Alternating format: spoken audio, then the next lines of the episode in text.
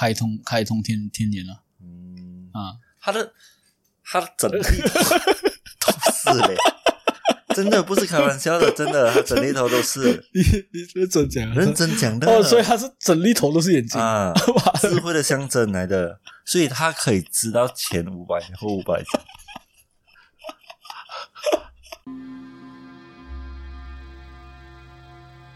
从古代印加人打起了第一个绳结开始，从多种的颜色、不同的绳结，从一到十，十到百，百到千，用于记录历史的过程，人们所称为棋谱。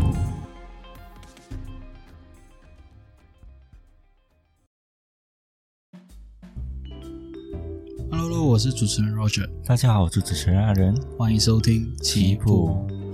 当然，今天我们要讲这期算是秦始皇的下下一集，下下一集，下下一集，因为秦始皇我们之前有讲到他如何称帝嘛，对，但是他后世，他过后去世过后又发生什么事情？去世过后，就是因为我们今天要讲的这个人叫做项羽，嗯，嗯，这个项羽他就是推翻秦朝的一个重要的人物，对，而且他有一个特别之处，嗯。就是他是唯一一个被称为千古第一人的，而且嗯。他打破了从以前到现在就是以成败论英雄的惯例，嗯。所以他是一个没有成为帝王，但是写进本纪的人。嗯，他除了在呃司马迁的《史记》里面有记载，就是以外，所谓的英雄好史，在唐朝的时候，甚至有拿他来比，跟那个唐朝的帝王，甚至历代的历代的中国的那一个历史也是有拿它来跟，可能这一这一次的时候，比如说吕布出来的话，他们跟项羽拿来做比较，嗯或是哪一个猛将出来的话，我们就会拿来跟项羽做比较，嗯就是千古第一人。嗯嗯，其实说到项羽，我们上一期有讲到项羽的爹是项燕，他是对项呃项羽的爷爷，然后他是项燕的孙，然后历代也会习武。项氏其实有很多人都是楚国的将领，嗯。那当然项羽本人他也是楚国的将领，他本人是有呃身高是八尺的，然后能扛能打能举那个鼎，所谓的鼎。嗯。一言九鼎。啊，就是其实一言九鼎就是想说你的一个一句话承诺下去就是有多重。嗯。嗯，观众可能会想不到那个鼎的那个量。你去拜神的时候，去那种庙寺庙拜神，不是不是在家里拜那个香炉啊，去寺庙拜神的时候，有一个大大的那个鼎，拜天公。拜天公的那个啊，你想象那个铁鼎，嗯嗯，它这在很小的时候就能举起来。嗯嗯，然后他还有一个特别的技能，嗯就是他的怒吼啊，嗯是像八七一样可以惊吓骏马止步不前。嗯嗯所以我觉得这个是蛮厉害的，他是慢慢修炼，像像看那个漫画这样子慢慢修炼上来。对，嗯他除了本人是能打以外，他还有一个很特别之处，就是有双瞳，就是虫，人家叫做虫瞳，虫瞳就是眼睛里面还有一个眼睛。眼睛里面还它是重叠啊。重叠哈，重叠。就是只要你眼睛里面重叠还有一粒眼睛，或者是你眼睛里面旁边还有一粒眼睛，人家就叫做双瞳，啊。叫做重重瞳，啊。它是类似这样的。哦，所以等下待待会我们那不是很恐怖？就是看你看看起来会很恐怖。他是有两个黑眼球。对对对，人家人家看到它会怕，嗯。会怕，所以历年来只要有呃传说啦，就是有面相来说啦，有双瞳的都是未来是一不是推翻前一代的王朝，二不就是很有很重要的人物。嗯，然后待会节目结束之前，我会去呃科普历年来，就是给大观众知道历年来有多少个名人是双瞳的。嗯嗯，那我们说回项羽。那项羽年少的时候呢，他不喜欢读书，然后也不喜欢学所谓的剑术或者是武功，然后这个导致他的叔父项梁对他感到不满，就问他为什么不要学。这个是一个可能养家糊口啊，你吃下起码要会一样东西，嗯要能文能武嘛。然后他就回答他讲说，学书只是记名字罢了。嗯学剑是打一个敌人罢了。要学就学万人敌。他这个意思就已经跟他的叔父讲说，他不需要学这些所谓的武功，他要学就学兵法。所以他叔父就开始教他兵法。嗯，但是项羽他知道大概的意思过后，他就不要学了。他不要学了，那他讲学兵法，他只是就是代表说，他只是知道一个大概，他就自己去领略。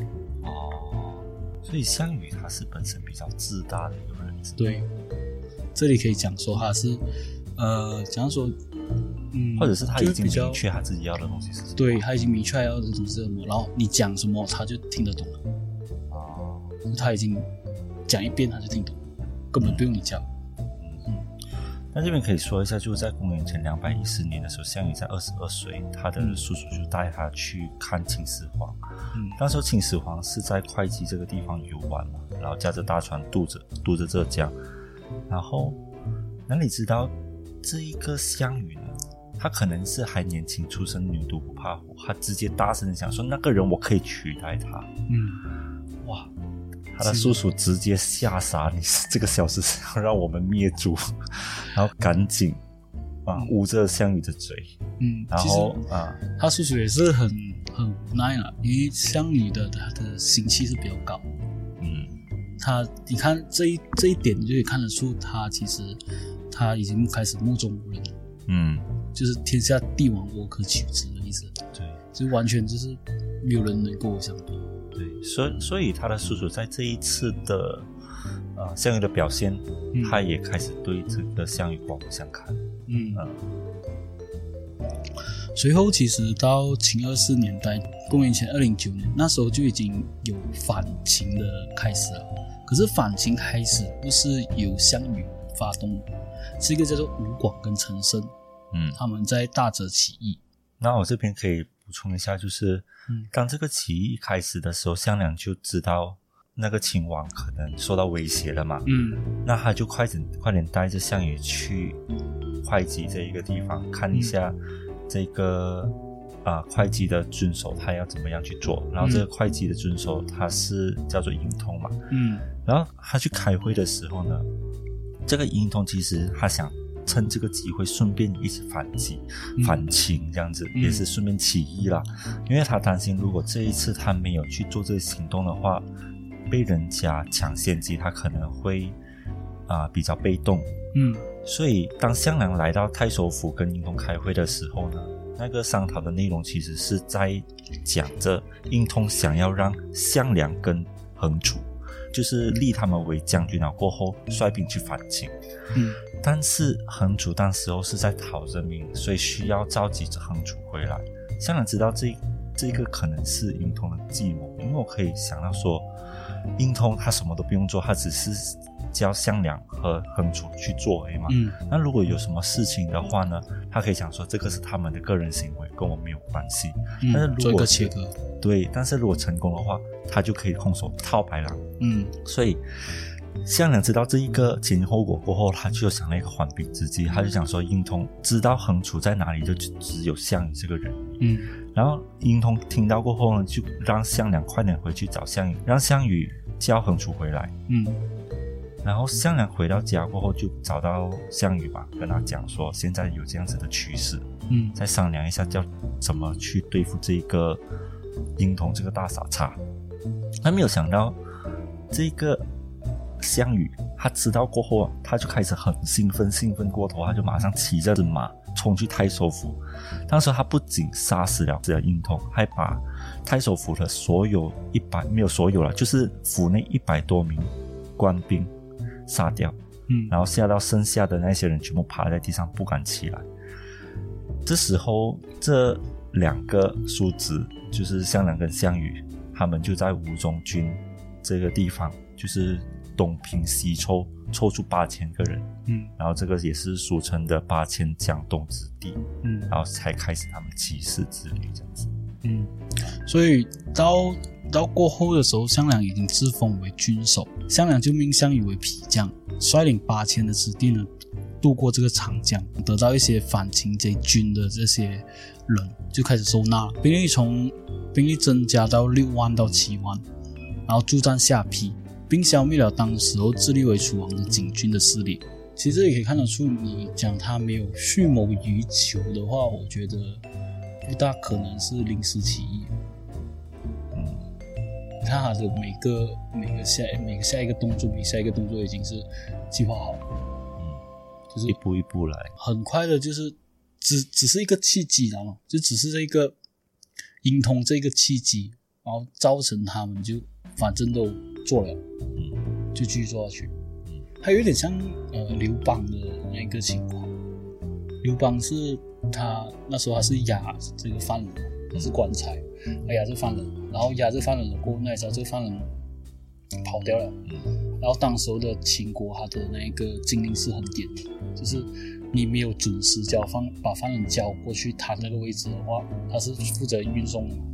你没有准时交过去的话，你是要砍头的。嗯然后刘邦就想说，反正都被砍头了，我放放他走也是被砍头，我过去再就算我捉到他们回去也是被砍头，那我不如造反，嗯类似类似这样的东西。其实我觉得他们这一些的一步一步来，都是因为呃秦国他们的法律是很严谨，嗯就是没有一丝都不给你在做这。今天我我打一个比方啊，这里这一段落了，项羽已经把这个殷通杀掉了，嗯。但是对外公布的话，就算他做了军首，对外公布的话，他这个本来的军首是被谁杀的？项羽被项羽杀了，当时是不是项羽要惩罚？对，因为你杀了是官兵嘛，嗯。所以反正都已死，那我不如造反，嗯。因为我已经收了收编了周围，嗯。所以他就在这个下邳渡江下邳，他又在收编一群人，后消灭了自立为楚王的这个金军的势力。为什么还要消灭他？是因为他们要以楚王这个名字来打这个秦国，然后他们不可能归纳为这个金军。嗯所以我为什么我自己能自自立为王啊？但是是一步步来啊，不是马上一步步来。所以到秦氏秦氏二年的时候，陈胜，刚刚我们讲的那个陈胜，嗯他就被杀，然后项羽呢就召回自己的下属去讨论这件事情要怎样去处理。嗯，这时候有出现一个人，就是蛮出名的一个人，叫做范增。嗯范增告诉项梁，他讲楚虽三户，亡秦必楚。他意思是说，你一定要立楚国的后人，就是楚国王朝的后人为王。嗯只要你不立他为王的话，你没有名不正言不顺。嗯你一定要有这个，就算这个国家被秦国打败了过后，他还是有三户，嗯他还是他他位置还是有他的渠道，还是有他的人脉，还是名名正言顺，也可以收购了这些楚国楚地的这些明星。于是项梁就找到这个楚怀王的嫡孙，叫做熊信，立他为楚后王。然后项梁就自封为吴兴君。所以当时候楚军他的气势是其实是势不可挡的。当时候他在东阿就开始攻打秦军嘛，然后也赢了赢了很多座城池，然后他也一直有收投奔过来的一些兵力，嗯是蛮多的。然后其中一个是刘邦，很出名的刘邦，他也是投奔项梁这样子啊。但是当他的力量越来越大的时候，项梁就开始骄傲。但是我们历代不变的那道理就是骄兵必败嘛，所以很快他就被秦国的大将章邯所杀。嗯所以项梁在项羽二十四岁的时候就被杀死了，然后项梁只好退兵驻扎在彭城。这时候四十八岁的刘邦是驻军在当地的嗯。啊这个地方。那章邯把项梁杀死了过后，他就要和黄黎会合在巨鹿这个地方，嗯。所以，呃，他因为他知道王离他有总共有四十万大军嘛，嗯。准备去攻打赵国，所以那个章邯就准备在巨鹿那边跟他啊聚集。嗯可是楚王一知道项梁死了过后，他也赶忙亲自过去彭城这里，然后把项羽的部队给收编起来。嗯啊，然后收编起来过后呢，马上立另外一个名字啊，另外一个将军叫做宋义为上将军，然后项羽为次将，然后一样就是派他们去赵国，把那个赵国救回来。然后另外一边呢，就是让刘邦去攻打关中，但是他有讲说，就是你们这两路人。如果谁最终可以成功攻下关中的话，谁就是关中王。他有做下这样子的承诺。可是，在宋义到了安城过后，一直停留四十多天，不要走，差不多一个月半这样子，就每一天都是在军中饮酒作乐。项羽很着急嘛，他很想要拿到这个关中这个地方，所以一直有在劝宋义马上启程，但是他不理。嗯。所以这个才让刘邦创造了历史的这个机会，嗯，之后他拿下关中嘛，之后之后等一下我们有讲到，所以项羽知道这件事情过后，他其实是很生气的，他马上去到宋义面前把他给杀掉，把这个兵权夺回来，然后军中有很多将军，嗯，然后大家都封，就是都推这个项羽为为上将军，嗯，然后再把这个消息给。那个楚后怀王，我们叫怀王啊，叫怀王就好了。嗯，像这个楚啊，楚王，我直接讲楚王啦，嗯，这个楚王知道这件事情，他没有，他没有办法做任何改变嘛，他只能硬着头皮让项羽做上将军。之后，项羽就进兵进攻这个巨鹿，所谓我们所称的巨鹿之战。而这个巨鹿之战呢，当时候秦国的军队王离有二十万之军。再加上他还有另外二十万是在军守那边的，所以项羽他只有五万人罢了。所以他在想说要怎样去攻打这个东西。他经过很多地形的考察过，他也成功了让这个黄黎缺乏军粮，因为他有去袭击这个黄黎的军道，嗯，然后使这一个张义军他就拼命的补给哦，在补给这个过程其实。项羽还有做一样东西，就是他随后带剩下的四万的那个楚军渡河，渡完河过后就命令所有人就把这个船继承下来。嗯，这个就叫做所称的后世叫做破釜沉舟。嗯，为什么？就是你后面已经没有绝路了，已经没有没有的再退路了，你只有一心必死，然后心无意还醒，这样才能战胜。就是俗话有说，就是认的怕哼的，哼的怕不要命的。所以，其实项羽他做这个技能呢，其实我是觉得是非常有用的。嗯，因为基本上没有人还比他还要狠。所以最终的结果还是活捉了王离，跟收复了章邯。对，然后歼灭了王离二十万长长城军。最后，在进入关中之前，项羽连夜将二十万的秦军也全部杀掉，然后从此各路的诸侯都听命于项羽，因为他知道项羽的那个力量多大嘛。嗯。可是没有想到，就是项羽用了那么多，呃，就是费了九牛二虎之力消灭了秦军的主力，连命都差点搭进去，结果却被刘邦做了嫁衣。嗯。因为当他到了。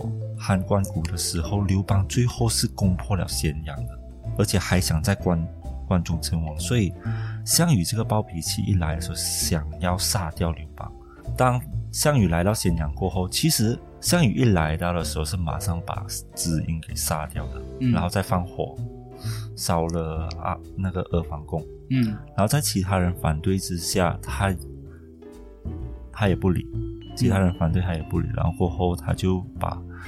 二房宫的宝物跟美女全部都搬去江江东，嗯嗯，然后从这个时候他就开始自称为西楚霸王，而且他还大肆的分封了刘邦在内的十八个诸侯。嗯，其实他比较像是以前的那种啊新啊，就是以前的那种规矩。就是每一个地方都有每一个诸侯，不像秦始皇要统一嘛，他想要以前这样子的风格，他不想现在啊，所以他他以后的那些打仗呢，他都是以镇压而不是去消灭对方。但是刘邦不是，刘邦是秦国，像秦国这样子，他都是统一的，把所有的地区全部融融入起来，所以还有方方面面啊。然后过后我们先继续讲下去，就到公元前二零六年。那项羽二十六岁的时候，就是齐赵两国的诸侯王开始就不满，为什么他们分的最小的地方？嗯所以项羽意识到这件事情的时候，他就亲自领军去平息这个叛乱。然后刘邦就趁这个时候就找韩信做他的大将，因为韩信当时候其实是在项羽的旗下，所以他就趁机去挖墙脚，暗修建到暗度陈仓，然后也平定了关中这个地方，所以他已经成功拿到关中了嘛。然后项羽知道这个消息了过后就很生气，嗯然后呢，范增就给了他一些建议。嗯，他反正就跟项羽讲说，其实刘邦在山东的时候就已经是贪财好色了，是一个小人。他入关过后却不要拿这些财物跟女人，其实他摆明就是要陷害你了。就是项羽拿去嘛，分了。他入关过后是没有动，就是说可以看得出他志向是不小的，就是他里面城府很深，所以这个人是必须杀掉他。所以这是范增他的眼光，他一看就看得出这个刘邦在想什么。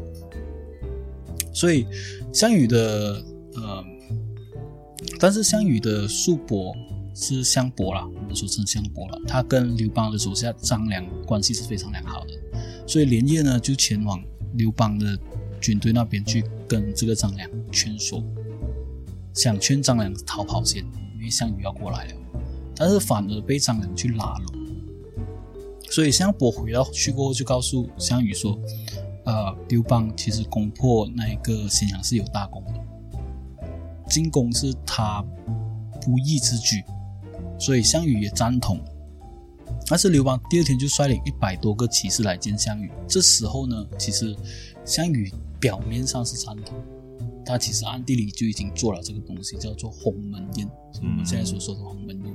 什么叫鸿门宴呢？就是它是很有趣的，就是讲说我邀请你来，我们来庆祝这个东西。嗯你是功臣嘛，像他的相伯刚才讲，他大有功嘛，然后项羽必须要称赞他还是什么这样子嘛，所以我就邀请你来。其实暗地里呢，就是我邀请你来，其实是一个死局。嗯当时候的张良是有跟刘邦讲过这句话，你不要过去，但是刘邦就不以为意，就是照样过去。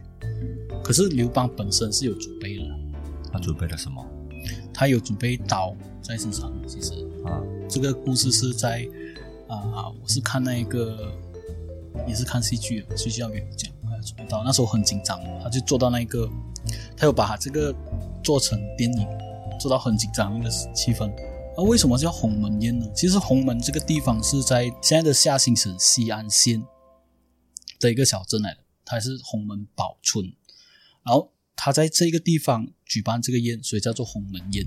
当时候范增其实有命这个项庄去表演这个剑术，可是，在表演这个剑术的时候，范增其实一开始就有跟项庄讲说：“你在舞剑，然后要留意沛公，就是刘邦。”其实这个意思是讲说，你趁机会能的话，就把刘邦捅死。嗯但是项伯当时候就起身保护这个刘邦。当时候张良见状，就叫门前的樊哙进来。樊哙其实是刘邦的一个猛将嗯，然后他之前身是做什么？的？你猜他的前身是做什么？他的前身啊，嗯，他在卖猪肉的。对，啊。故事很相似，很像很像那个张飞这样子。啊。但是张飞是好一点，张飞他是地主家的儿子，哦。他是家族卖猪肉，但是这个樊哙呢，他是切切实实的猪肉佬，他是剁猪肉，所以他跟张飞是有差异的。张飞他是在州算是富二代，啊算是富二代，家族是做卖主的啊，所以樊哙他进入帐篷过后，就对这个项羽说了一番的说辞。你看一个武夫哦，只有武夫对武夫来说讲的道理才是道理，他们就是用自己的言语去跟这个项羽讲，项羽被他讲到无言以对了，完全没有话讲。所以刘邦趁机溜，趁机跑了过后呢，他就命这个张良将这个白璧玉斗献给这个项羽跟范增。然后自己就以上厕所为由，快点跑掉，然后只带那个樊哙、樊哙跟夏侯婴跑回他的自己的领地。后世就称这个为鸿门宴。那时候，项羽都没有办法了，就接受了这个白璧，然后放在桌上。但是范增就将这个白璧玉斗摔在地上，然后并拔剑说：“夺项羽天下的人一定是刘邦。”所以他已经看透了，就是刘邦一定会打败项羽，因为他从这个伎俩上啊，你看啊，我教张良留这个白璧玉斗给你，代表说我们这件事情就这样了。嗯项羽接受吗？项羽他不是收下了，放在桌上，就代表说他已经接受了。所以以这件事情来说，范增就知道刘邦他有手段，项羽不够他来啊，他计谋太强。嗯，他有手段了，他就是收人心，他就是收了一般的人的心，就告诉我我是功臣，但是我不拿功劳，啊，嗯，我只要事先好就好。对，所以前二六年，他还讲项羽把这个秦王子婴烧杀死了过后，他不止杀死，他还焚烧了咸阳，他烧了三个月。当时他这个举动啊，是让很多关中的那些子民就是很失望，因为他没有好好的善待后面的东西，嗯，自己把火把它烧掉。对，他就是想做什么就做什么，对他没有去顾虑太对多。就感觉上秦二世下台了，还是有另一个类似秦二世的人想出来。是啊，嗯，因为其实这个秦皇宫啊，秦秦宫室其实是人民的心血啊。嗯，你想看，每一年都有七十多万人去建，然后有多少个人死在里面，他这样子一把火一烧就没了。对，然后，当他知道这件事情过后，他其实他是很后悔没有去听范增的嗯啊建议杀掉刘邦。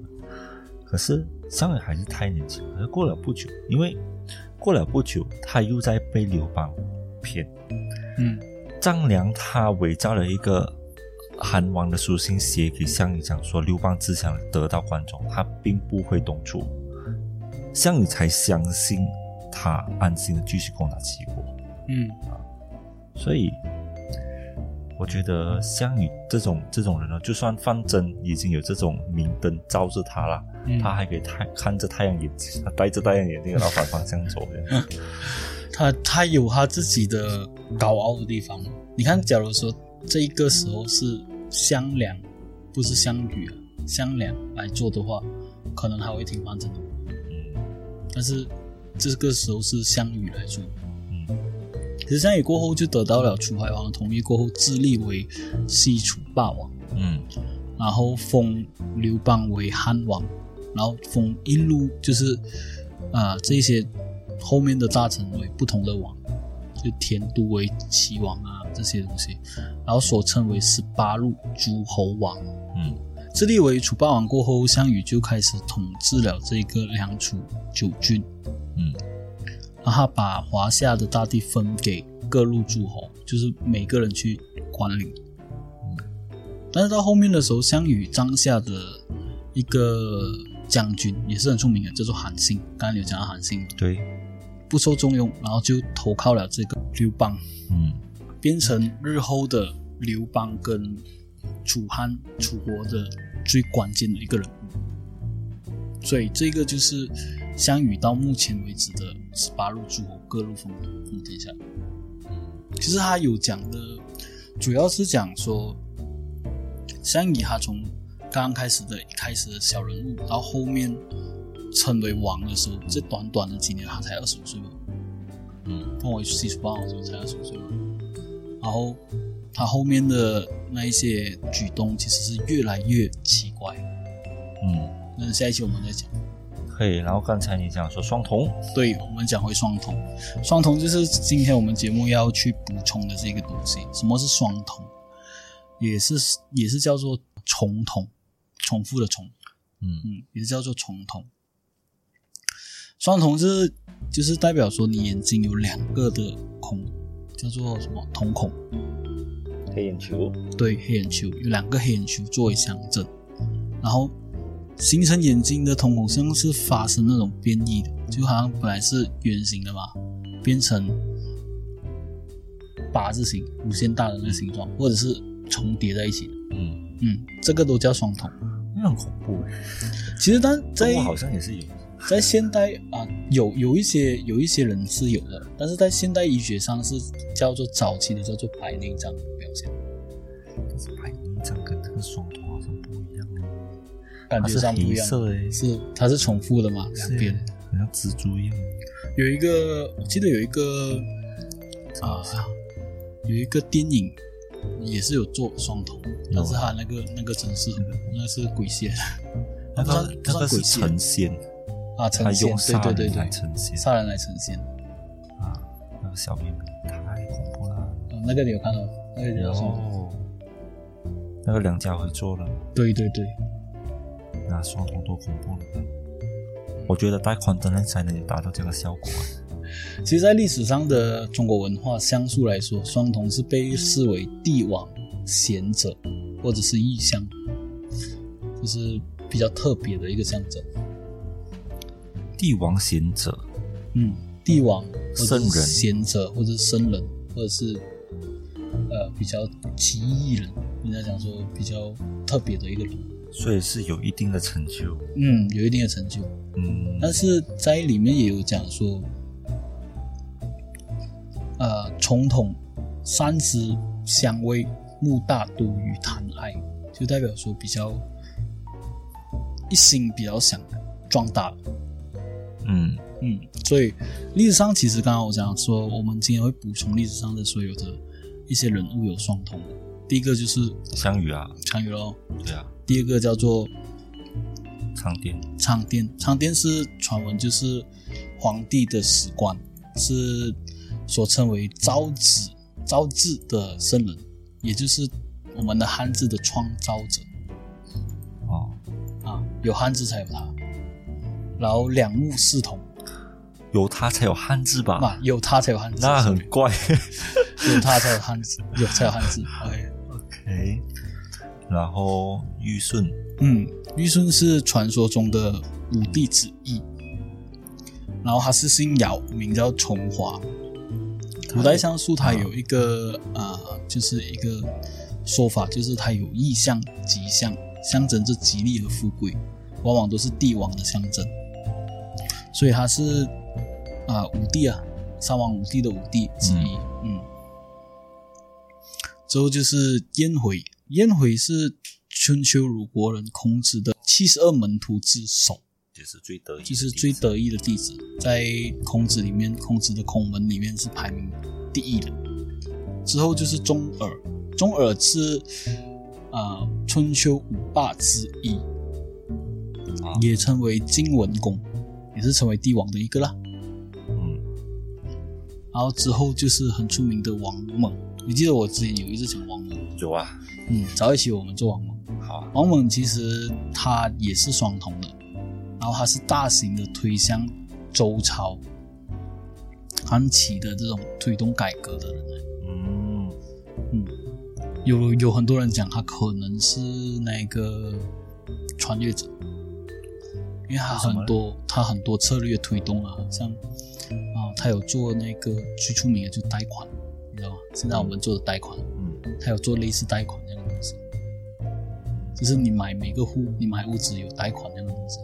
但是之后不是因为有啊威胁到其他人的利益，然后大家拉下台，，对对，之后他是威胁到其他利益，但是他不算是大家拉下来，是有一个人叫做刘秀，啊，刘秀就是啊三东汉第一个皇帝，嗯，他中间其实刘邦过后是西汉，西汉了过后就到王蒙，突然间跑出一个王莽，然后叫这个朝叫做新，新新人的新，他就叫新，这个朝代叫新。然后到他这个朝代的时候，刘秀就出来，刘秀就是他讲说是啊沛公的后人，就刘邦的后人，所以他就做了东汉，然后推翻这个王莽。所以很奇怪，你看整个汉汉朝啦，中间多一个新朝，啊，这中间就是他推翻王莽推翻，然后过去再被推翻回来。嗯，王猛可能他有类似于呃窥探天机天机的一个一个人。相当多的。然后另一个叫做黄初平，黄初平是东晋金华著名的道士。呃，这样讲啦，很难，很少人懂啊。但是你看香港戏的，有经常看到王大信、王大信，我们去找王大信进卜啊，还是什么，他就是王大信，王大仙。之后第八个就是吕光，吕光是梁后的君主。是一个帝王，在晋朝十六国中后而建立的建立者，就算也是一个皇帝啊，也是推翻一个王朝的。然后过后第九个就叫做高阳，高阳，嗯，高阳是北齐开国皇帝，也是皇帝，全部都是皇帝。第十个叫做智义，但是这个智义呢，他是被称为智者。呃，智者是比较好听的，但 但是我这边看到他俗称智者大师，我看我看到智能 智者大师，因为他是智者，他是隋朝隋朝的一个高官，随着那个隋炀帝杨广授权为就是有智慧的一个大师。第十一叫做于巨罗，他是隋朝的名将，嗯，他也是一样八尺，然后体力过人，声音响亮。项羽一样啊，项羽的重生，呃，可能吧。但是随后是跟跟这个隋炀帝的隋炀帝去东征了。但是隋炀帝是也是一个暴君来的，他是他是那个隋炀朝之后就是出名唐唐朝，唐朝就李渊，李渊了过后就是李世民，嗯，啊，就是在这个之前。他有讲到，你有看那个叫什么啊？大唐大唐英雄，大唐英雄传里面就是一开始就是隋炀帝，讲他讲暴君啊那些。第十就是刘仲，刘仲是五代十国的北汉开国皇帝啊。十三个就是叫做顾炎武，顾炎武是明末清初的一个思想家、历史学家，也是一个语言学家，然后也是清朝初代的。三大儒之一，当然这十三个后面还有一些了，但是这一些就不细说了。它有比如说沈月啊、李煜啊、明玉珍啊，这些都是有双瞳的。在历史上，其实这十九个人都是有一些功绩，都是双瞳。哦，就是他们的成就都是做皇帝哦，有双瞳的。嗯，不是皇帝就是一个好政治家或者是一个开发者。但是我觉得是啊，应该这样讲啊，他们有身上有一些特征。什么特征？就是双瞳嘛，有一些特征才让人家印象深刻。所以，假如说他成为皇帝，像我，比如说我讲说刘备，刘备成为皇帝嘛。刘备的特征就是耳朵下垂，那刚好撞见很多耳朵下垂的，就是他们就讲很多耳朵下垂的，就是一定做帝王。嗯，类似这样，你懂吗？我的意思就像，比如说，一定是他有名是因为他双瞳嘛，那我们就拿很多人去做比例哦，这个这个这，但是历朝历代这么多的这么多的名人，有一些是没有眼睛特征的，眼睛不是双瞳。是不是没有没有双瞳的，也是能做皇帝？因为我也是，没有双瞳的比有双瞳的做皇帝的比例还要比例还要多啊！所以这样的比例就是没有没有，应该讲说不是比例比较多，就是没有双瞳的人比较多啊。但是如果是比例来讲，可能没有这样多，因为双瞳几率很小嘛。这样如果是每一个双瞳都有的做的话，这样大家都知道。啊，但是如果只有一个瞳孔的话，但是你你想看啊？不是每一个双瞳都一定做的嘛？他这个只是十九个人的比例嘛？嗯，假如说今天有两百个双瞳的，但是只有这十九个出名，当然他们就会比较讲说哦，因为还有双瞳啊啊，因为还有特征。是是，我意思是说还有它的特征。是，嗯，那今天的节目是差不多到这里了。假如你觉得双瞳你的附近人有没有的话，你可以放在留言区留言一下，我看一下有没有附近有没有。因为最近好像名人都没有看到双瞳。但是我有发现到有一些人的手指是有六根手指的、哦，对对对，我觉得六根手指也是很特别啊，因为你看啊，每一个人人的手指只有五根，他有六根，这样子证明是他也是有一些特别之处啊。是啊。你看我小时候，我的我我舅舅呃我舅舅是有的，啊，然后我小时候我妈就跟我讲，哎，他是有钱人的象征，就比人多一根，然后可以做的多一点钱。是啊，你看人家放戒指只能放五根手指，他可以放六根，多有钱。是啊，就是他的意思是什么？他意思是说，我们平时五根手指嘛，嗯我们要捉钱就捉这样一大把，对，他可以捉多一点是，啊，还有六根，他可以捉多一点，就这样意思啊。其实我觉得，呃，一个人身上无论他是有什么缺陷也好，呃，不是拿来做一个笑话来说，反正你要认真的对待，说他为什么会这样子，甚至可能可能他就是啊每个人的贵人对啊，可能他就是负责下来，就是比他一定有带一些使使命命出现在这个地方。对你看像释迦摩尼佛，他也是有带一些使命。是啊，你看他他头上的那个。要讲头上的那那一粒粒，那个那个是啊，那个是什么啊？哎呀什么，天眼。我们我们人不是有一个那个什么的吗？舍利圆中。那个是那个啥？圆中。中原这里有一个眼睛的天眼咯。天眼嘛，啊，天眼通开通开通天天眼了啊，他的他的整理。头 都是嘞，真的不是开玩笑的，真的，他整粒头都是。你你认真讲认真讲的。哦，所以他是整粒头都是眼睛，啊，哇。智慧的象征来的，所以他可以知道前五百后五百，他可以看出你内心在想什么。我我是没有想到他整粒头都是这样子啊。是真的，好了，呃，今天节目差不多到这里该结束了。希望嗯想要知道更多的有没有什么特别象征的，可以欢迎在留言那边留言给我们听。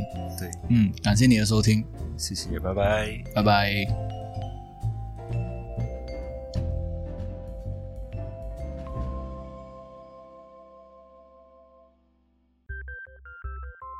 好了，今天我们的节目差不多到这里就结束了。喜欢我的节目的话，欢迎你订阅、点赞、分享。留言。那如果有你们想听的人物，也可以在以下评论给我们哦，或者有一些人物的资料也可以投稿给我们。那我们是非常欢迎你们投稿的。喜欢我们的节目的话，欢迎你去各大平台 Apple Podcasts、KKBox、Spotify，还有 First Story。